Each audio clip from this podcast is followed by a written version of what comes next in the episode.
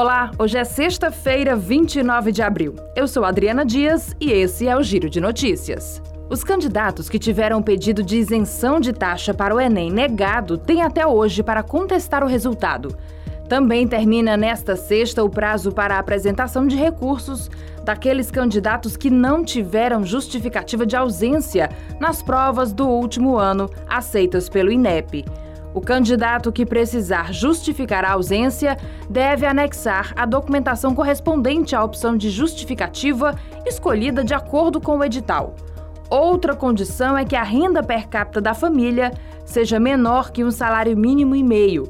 Para realizar o pedido de recurso, basta acessar a página do participante no site do INEP, o enem.inep.gov.br. O Congresso aprovou um projeto de lei do Congresso Nacional que permite a redução de tributos sobre combustíveis sem necessidade de compensar a perda de arrecadação. Normalmente, sempre que um ente federativo aceita perder a arrecadação, é obrigado a indicar uma outra fonte de recursos para fazer a compensação.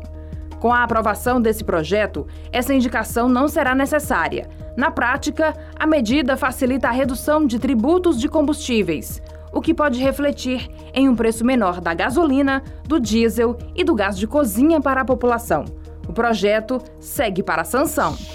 A Caixa Econômica conclui hoje o pagamento da parcela de abril do programa Auxílio Brasil.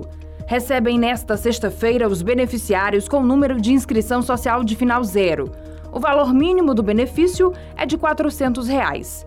As datas seguem o modelo do Bolsa Família, que pagava nos 10 últimos dias úteis do mês.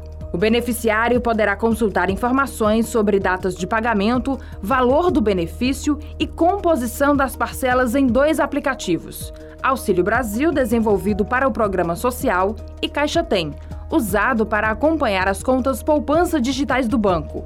Atualmente, 17 milhões e meio de famílias são atendidas pelo programa. Esse foi o Giro de Notícias com a produção de Igor Silveira e a sonoplastia de Edinho Soares.